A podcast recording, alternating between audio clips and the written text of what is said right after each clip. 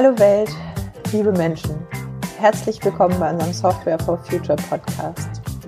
Ich bin Friederike Löwe und gleich hörst du auch Nils Löwe. Wir führen als Unternehmerpaar die Lionizers. Und Nils spricht heute mit mir. Also vor allen Dingen mit euch. Wir haben gemerkt, es ist ein Jahr her, dass wir uns mit dem Podcast der digitalen Nachhaltigkeit gewidmet haben und allem, was damit zusammenhängt. Und es ist Zeit, es mal zurückzugucken. Nils, was hast du in diesem Jahr gelernt? Ganz viel vorweggenommen. Ich bin total gespannt, dieses Gespräch heute mit dir zu führen. Es ist, glaube ich, das erste Mal, dass wir beiden an einer Episode mitwirken zur gleichen Zeit. Normalerweise führe ich in irgendeinem Moment das Interview mit irgendwem anders. Und du sprichst dann hinterher ein Intro und ein Outro. Ach, die Weihnachtsepisoden haben doch schon Tradition. Ja, das stimmt. Die Weihnachtsepisoden waren immer schon auf dem Sofa mit einem Bier dabei. das stimmt. Ja, aber Blick zurück aufs Jahr. Was haben wir gelernt? Ähm ich finde, man erkennt schon einen roten Faden durch diese Interviews. Ähm sie sind weiterhin sehr, sehr kunterbunt geblieben. Das war ähm, auch vorher so, als der Podcast noch Wege der Digitalisierung hieß. Ähm, die Frage ist weiterhin sehr offen. Die Gesprächspartner und Gesprächspartnerinnen sind ganz vielfältig, immer interessant, wie ich finde. Ähm, aber die Meinung, wie Digitalisierung und Nachhaltigkeit zusammenhängen und wie sie sich ähm, gegenseitig pushen und wie man da einen guten Hebel draus machen kann. Ich finde, das ist schon, das, das zeigt eine relativ klare Richtung muss ich so sagen. Könntest du das in wenigen Worten zusammenfassen? Ich kann es versuchen. Mit Pech werden es viele Worte. Was ich finde, was wir, was festzuhalten ist, ist die Aussage, dass der Klimawandel im Wesentlichen auf eine Energiekrise zurückzuführen ist. Mhm. Ähm, ich weiß gar nicht, ob das hier in dem Podcast so benannt wurde, aber ich meine, wir beiden haben dieses Jahr auf der Solutions zwei Vorträge zu dem, zu dem Thema gehalten, Digitalisierung und Nachhaltigkeit. Ähm, und eigentlich alles, was wir davor gelernt haben und auch die Gespräche, die ich danach noch geführt habe, die haben es alle irgendwo bestätigt. Digitalisierung braucht Strom, braucht physische Ressourcen und ähm, das das hat einen negativen Einfluss auf unsere Umwelt. Solange der Strom nicht aus 100% grüner Energie kommt und solange wir mit den, mit den physischen Ressourcen auch tatsächlich sehr verschwenderisch umgehen. Ähm, und der ganze Rest, nicht nur die digitale Welt, sondern all, alles andere, unsere Mobilität, unsere Logistik, unser Konsum, all das ist im Wesentlichen ein Problem in dieser Dimension, weil die Energie nicht aus nachhaltigen Quellen kommt. Ja. Und von daher haben sich viele Interviews des, des Jahres irgendwie mit dem Thema Energie befasst. Ich denke da jetzt gerade an das, an das ähm, letzte, das live gegangen ist mit Matthias von Decera. Da geht es um die Frage, wie man Kraft-Wärme-Kopplung besser führen kann. Ähm, da werden digitale Mittel genutzt, um existierende Anlagen einfach deutlich effizienter zu fahren äh, relativ früh im Jahr haben wir mit Christoph Berger von Velisto ein Interview geführt, wo es darum geht, ein Thermostat smarter zu machen und schon spart man 30 Prozent Heizkosten. Ähm, geheizt wird heute nach wie vor hauptsächlich mit Gas, das heißt, da entstehen äh, Emissionen, wenn wir es warm haben wollen. Ähm, es gab die, diese Energieberatung, wo auch im Prinzip auf ähm, auf Daten geschaut wird, um dann festzustellen, wo, wo sind irgendwo Ausreißer und wo wird offenbar Strom verschwendet in, in Supermärkten, wo das Licht die ganze Nacht brennt, weil irgendein Sensor kaputt ist. Das sind alles, das sind alles irgendwie Energiefragen. Das, das ist so mein Fazit. Und da haben wir einen riesengroßen Hebel. Aber das heißt, der Hebel ist an vielen kleinen Stellen und nur weil es eine Energiefrage ist, heißt es nicht, wir fangen jetzt beim Kraftwerk an und hören beim Kraftwerk wieder auf, sondern das Problem ist schon überall. Ja, das Problem ist überall. Wir verbrauchen mehr Ressourcen, als wir sollten. Wir verbrauchen mehr Energie, als uns auf nachhaltiger Weise zur Verfügung steht. Und das müssen wir ändern. Da gab es auch gute Beispiele. Also jede Branche muss da irgendwo was tun.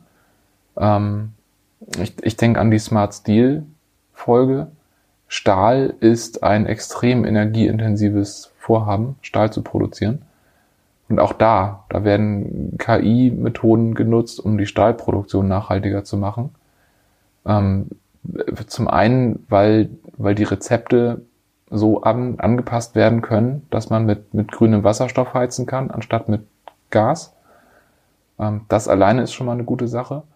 Und über eine Nachverfolgung von, von dem Material, alleine zu wissen, was ist wo drin, kann man dann auf einmal im Prinzip jede Art von, von recyceltem Stahl benutzen, um daraus jede jede beliebige Form von neuem Stahl wiederherzustellen. Das war für mich eine, eine wirklich spannende Neuigkeit, dass Stahl das eins der nachhaltigsten Materialien auf unserem Planeten ist. Das kann zu 100 Prozent recycelt werden. Sein kann. Sein kann. Also lange, also vorher war ja Energie genau das Problem. Wenn die Energie eben nicht nachhaltig gewonnen wird, ist das ein Riesending. Und deswegen finde ich es so beeindruckend als Beispiel, weil es so ein so einen großen Unterschied macht. Hast du vielleicht auch vor oder nach den Interviews mit den Leuten rausfinden können, wie wird diese Entscheidung getroffen, ob sich digitale Mittel, die ja eben auch Energie verbrauchen, für etwas lohnen?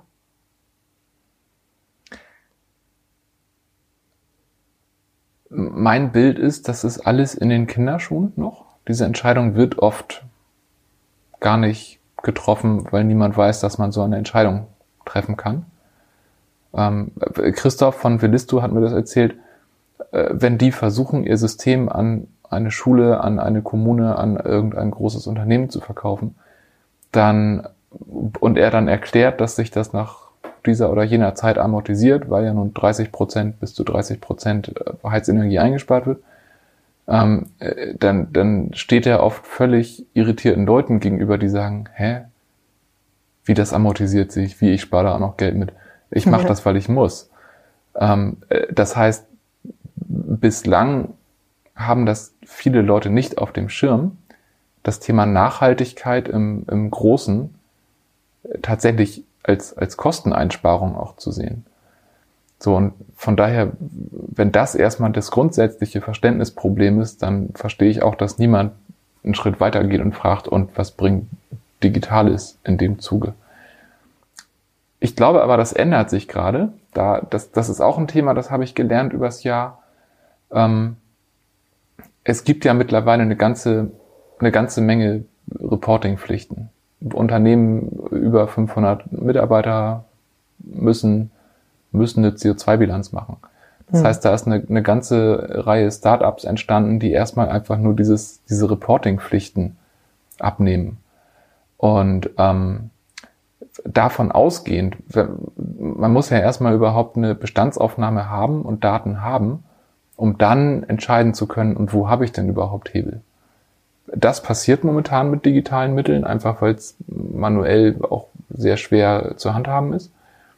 Und dann, das habe ich in einem Interview gelernt, das geht nach Weihnachten online mit dem Heldenrat. Das ist das nächste Interview, das ähm, live gehen wird. Die, die IT-Abteilungen sind üblicherweise die Abteilungen im Unternehmen, die am, am besten verstehen, Change-Prozesse durchzuführen weil diese Abteilungen bisher immer die waren, die es ausgelöst haben. Das heißt, die IT-Abteilung ist eigentlich ein sehr guter Startpunkt, um auch nachhaltige Change-Prozesse im Unternehmen umzusetzen. Wenn jetzt also in Zukunft man vielleicht einfach über, über das Reporting darauf kommt, Mensch, ich habe hier so ein energieintensives Problem. Und ich frage mich, kann ich denn da jetzt mit irgendeinem Tool, mit irgendeiner digitalen Klugheit was dran verändern oder kann ich das grundlegend neu denken? Weißt du, wie du jemanden beraten würdest, der vor so einer Entscheidung steht? Also ich muss gestehen, ich, ich kenne da jetzt nicht die Methode, wo ich sagen kann, lies dieses Buch oder benutze jenes Framework und dann hast du automatisch die Lösung. Ich denke, das ist, ähm, das ist Erfahrungswissen. Und da gibt es sicherlich Beratungsunternehmen, die da auch Erfahrung haben, gut geschult sind. Also ich denke jetzt zum Beispiel tatsächlich an, an die Heldenrat GmbH, die in der nächsten Folge live gehen wird. Ähm, die haben da Wissen. Ähm, aber wenn jetzt jemand zu mir persönlich mit einem sehr konkreten Problem käme, ähm, dann wüsste ich schon eine Reihe von Fragen, die ich stellen würde. Und dann könnte ich hinterher sagen, möglicherweise könnte ich da auch eine Idee entwickeln, was man bauen könnte. Oder mir würde jemand einfallen, den ich vielleicht hier interviewt habe oder den ich irgendwo kennengelernt habe, um den weiter zu empfehlen. Aber was, was ich so gemerkt habe, ist, ähm, da entsteht gerade ganz viel. Da, da ist eine echte Aufbruchstimmung. Aber es gibt noch nicht die erprobten Methoden, um zu sagen, du bist ein, keine Ahnung, Stahlunternehmen. Das heißt, du hast folgende drei Werkzeuge an der Hand. Ähm, es entstehen ja auch viele Technologien gerade oder kommen in einer Weise in, in die Praxis, dass man jetzt langsam weiß, wie man sie anwenden kann. Das habe ich, ich war ja, habe ich glaube ich auch hier in dem Podcast nicht erwähnt, ähm, vor nicht langer Zeit auf der Slush in Helsinki und da war, da war Green Tech das Thema. Hm. Also 8000 Leute, jeder Venture Capital Fonds, der irgendwie Rang und Namen hat, auf irgendeiner der Bühnen vertreten. Und in jedem zweiten Talk ging es irgendwie um Green Tech. Und das zeigt, wenn, wenn sich auch diese Branche damit auseinandersetzt, das ist der heiße Scheiß gerade. Das heißt, es gibt da noch nicht jahrzehntelang dokumentierte Best Practices, aus denen man ähm, gehen kann. Das heißt aber auch, es gibt wahnsinnige Potenziale. Also ich habe schon, als der Podcast noch äh, Wege der Digitalisierung hieß, den Aaron Sternitzky interviewt. Und der hat mir schon, das war vor Corona, hat er gesagt, die nächsten Unicorns, die, die entstehen werden, kommen aus dem Green Tech Bereich. Und auf der Slush haben Leute gesagt, die, die nächsten Dekacorns, also Unternehmen mit, mit einem zweistelligen Milliardenbewertungsbetrag. Die werden alle aus dem Green Tech-Bereich kommen, weil wir müssen. Dieses Problem ist da, der Klimawandel ist da. Der Planet wird auch ohne uns weiter existieren, aber wir nehmen uns gerade die Grundlage. Und das ist ein Problem, das groß genug ist, um es jetzt ernsthaft anzugehen. Das heißt, damit lässt sich auch ein Schweinegeld verdienen.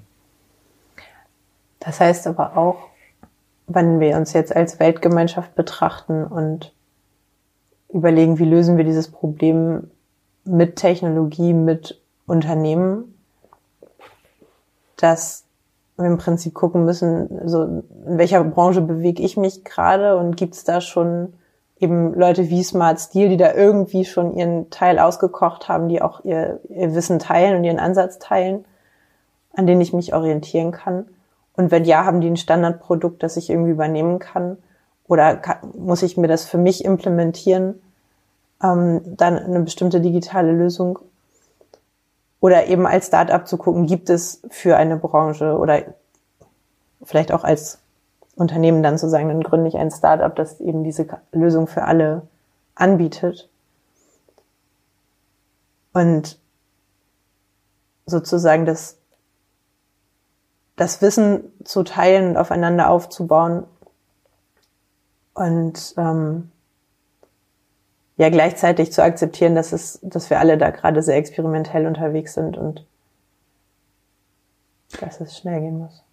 Genau. Und dann, dann muss man dazu noch eine Sache im Blick haben. Das, das habe ich auch auf dieser Konferenz in Helsinki ähm, gelernt. Da gab es einen, ich, ich werde den Namen nachreichen. Ich habe es in meinen Notizen. Ich, ich habe den Namen gerade nicht präsent. Also einer der Vorträge, die ich gesehen habe, ging um Stand der Technik, was, was, was bringt uns das nächste Jahr? So. Trends. Trendforscher-Vortrag, aber auf sehr technischer Ebene. Und er hat gesagt, es gibt im Prinzip drei, drei große äh, Trends, die man sich angucken muss. Das eine ist, man geht auf eine Tech-Konferenz und da, da lernt man, was ist gerade der angesagte heiße Scheiß. So, da spricht man dann jetzt gerade über irgendwelche Kryptosachen und über NFTs und über was weiß ich. Aber jede Branche steckt ja irgendwo in einer bestimmten Phase. Und also es gibt bestimmte Ecken in der Wirtschaft, die bauen jetzt gerade mit diesen, mit diesen neuesten, angesagtesten Technologien. Und dann gibt es die Dinge, die vielleicht vor 10, 15 Jahren der heiße Scheiß waren. Und das ist jetzt gerade Breitentechnologie geworden. Und die Branchen, die schon so ein Stückchen modern in der heutigen Welt agieren oder einfach den, den Leidensdruck schon vor einer Weile hatten, die sind jetzt dabei, auf ganzer Linie diese breiten Technologien einzuführen. Und dann gibt es die Branchen, die sind jetzt gerade dabei, das, was irgendwie Ende der 90er in der Dotcom-Bubble in war, was, was vor, vor 20 Jahren der heiße Scheiß war, das kommt da jetzt gerade an. Also es gibt immer noch Branchen, die sind dabei, überhaupt ihre Kernprozesse zu digitalisieren. Weil die einfach kein Problem hatten. Genau, weil der Leidensdruck nicht groß genug war oder weil es auch einfach kompliziert war oder ist.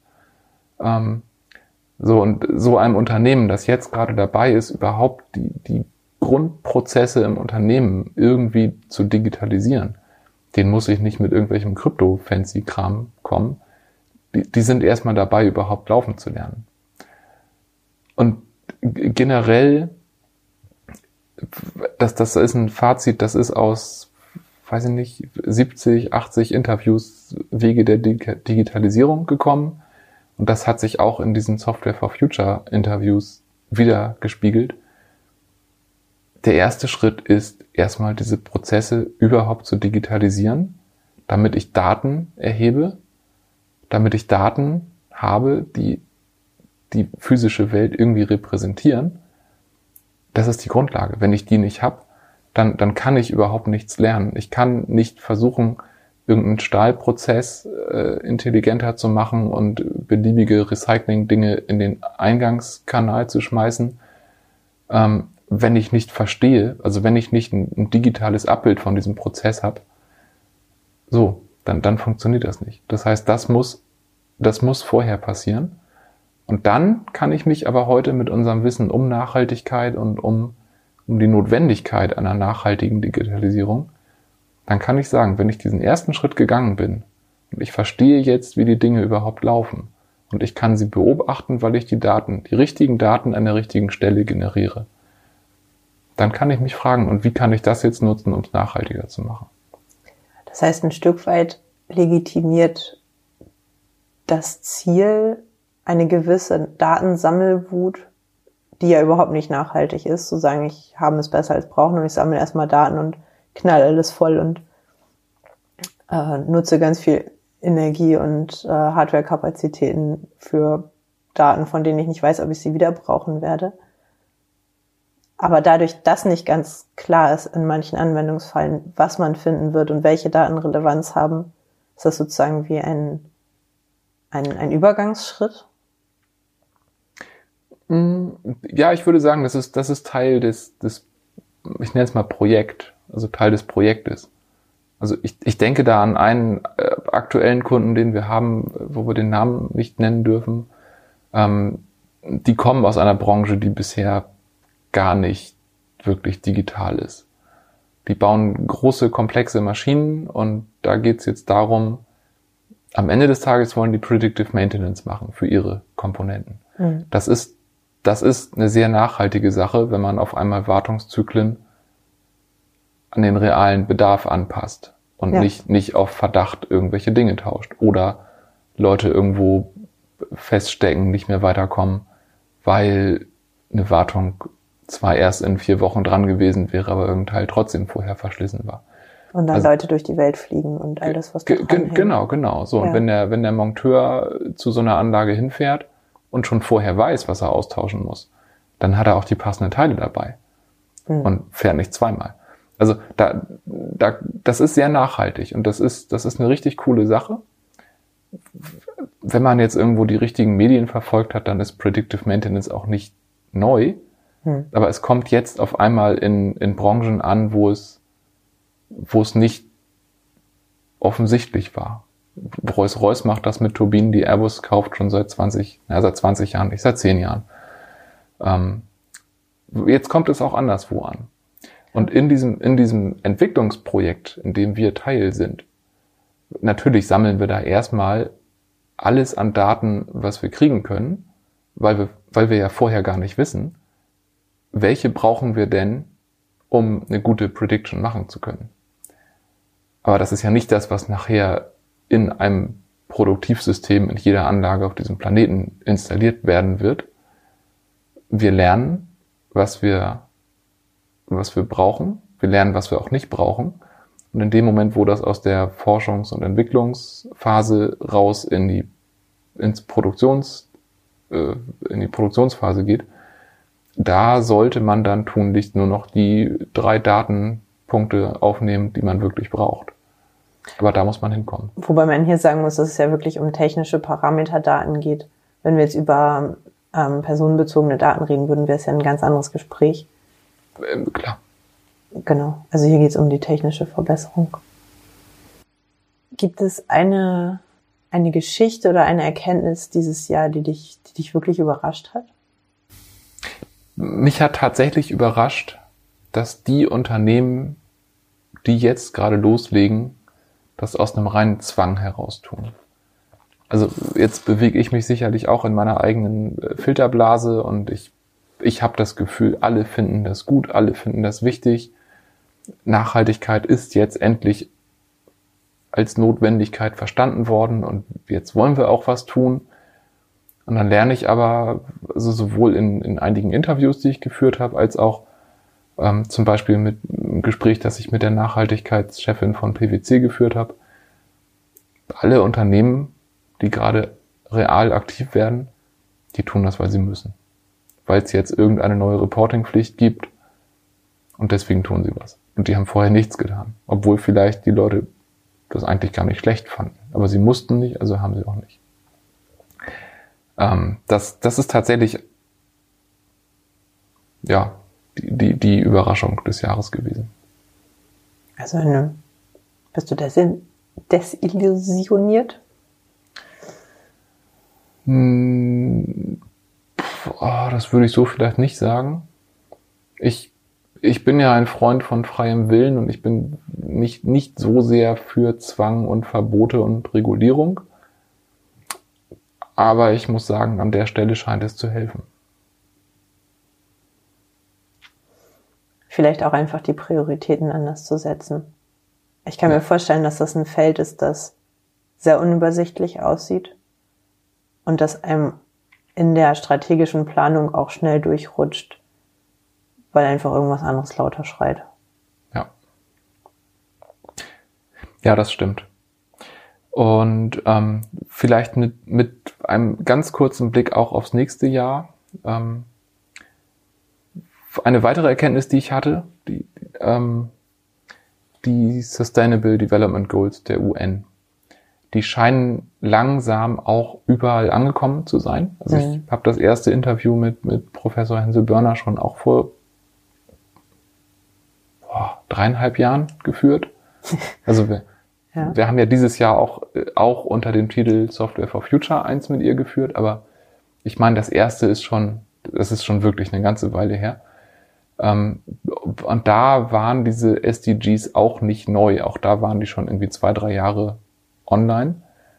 Die sind 2015 verfasst worden. Das ist jetzt sechs Jahre her. Mittlerweile laufen sie mir wirklich an jeder Straßenecke über den Weg. Und mittlerweile treffe ich halt auf immer mehr Leute, die diese SDGs nutzen als Werkzeug. Und das finde ich großartig. Also heute ein Interview, das ich, das ich heute Morgen geführt habe, das auch dann im nächsten Jahr live gehen wird. Ähm, die Sustainable ähm, User Interaction Leute. Die haben ein Template gebaut, um die SDGs in einem Workshop auf ein Digitalprojekt zu münzen. Richtig cool. Auch, auch die, die Dr. Hosor vom Heldenrad. Die hat einen Fragebogen entwickelt, um abzufragen, ich habe hier folgendes Digitalprojekt vor, auf welche SDGs zahlt das ein? Es wird in, immer handhabbarer, auch was an, an Material zur Verfügung gestellt wird von der UN. Ja, genau, genau. Das, das ist halt, das ist richtig motivierend, weil diese, diese Ziele, das ist der Rundumschlag. Also, wenn wir die einfach erreichen würden in den nächsten neun Jahren, dann wäre, glaube ich, alles gut. Fertig aus, Problem gelöst. Ähm, nur als sie, als sie vor sechs Jahren online gestellt wurden, ja, da waren das halt ein paar Ziele mit ein paar Unterzielen. Das, das war sehr abstrakt, gigantisch groß. Kein Mensch kann das alleine für sich lösen. Aber jetzt nach sechs Jahren haben halt weltweit genug Menschen drauf rumgedacht und sich überlegt, wie kann ich das für mich ein bisschen handhabbarer machen, dass es jetzt halt wirklich real wird. Ich meine, auch wir werden nächstes Jahr eine Masterarbeit betreuen, bei der irgendeine Art Tool rauskommt, um rauszufinden, wie kann ich meine IT an den SDGs orientiert ein bisschen nachhaltiger gestalten. Das wird. Von daher wäre das jetzt auch mit Blick auf die Uhr so ein bisschen mein, ähm, mein Fazit von dem Jahr. Es passiert ganz viel. Gerade die SDGs sind ein unglaublich gutes Werkzeug. Und das wird zumindest uns bei Lionizers, glaube ich, von ganz vielen verschiedenen Seiten beschäftigen, unser Wirken besser messbar zu machen. Da sind die SDGs ein, ein tolles Werkzeug. Und sind ja auch noch ein paar andere Werkzeuge über den Weg gelaufen. Vielleicht können wir unter der Episode in den Show Notes einfach mal ein paar teilen, die irgendwie schon so ein helfen, irgendwie so ein, so ein Grip an ein bestimmtes Thema zu bekommen was so in unserem Umfeld liegt. Ja, das finde ich gut. Das werden wir tun. Ja, von daher, ähm, von meiner Seite aus würde ich sagen, es war ein spannendes Jahr. Es war auch ein herausforderndes Jahr natürlich mit allem, was so äh, gelaufen ist. Aber ich, ich bin total optimistisch, dass wir das Problem gelöst kriegen werden. Wir alle zusammen. Und ich freue mich wirklich auf nächstes Jahr was ich da noch alles lernen werde. Das glaube ich. Gut, dann stellen wir die Show Notes mit, mit Links zu unseren Gedanken wie gewohnt auf softwareforfuture.de. Hoffen, dass dir dieses völlig andere Gespräch gut gefallen hat und wünschen einfach frohe Weihnachtstage, ein ebenso guten Rückblick auf ein erkenntnisreiches Jahr und dass einfach vielleicht aus einer Pause ganz viel Kraft rauskommt im nächsten Jahr, neue Dinge anzugehen.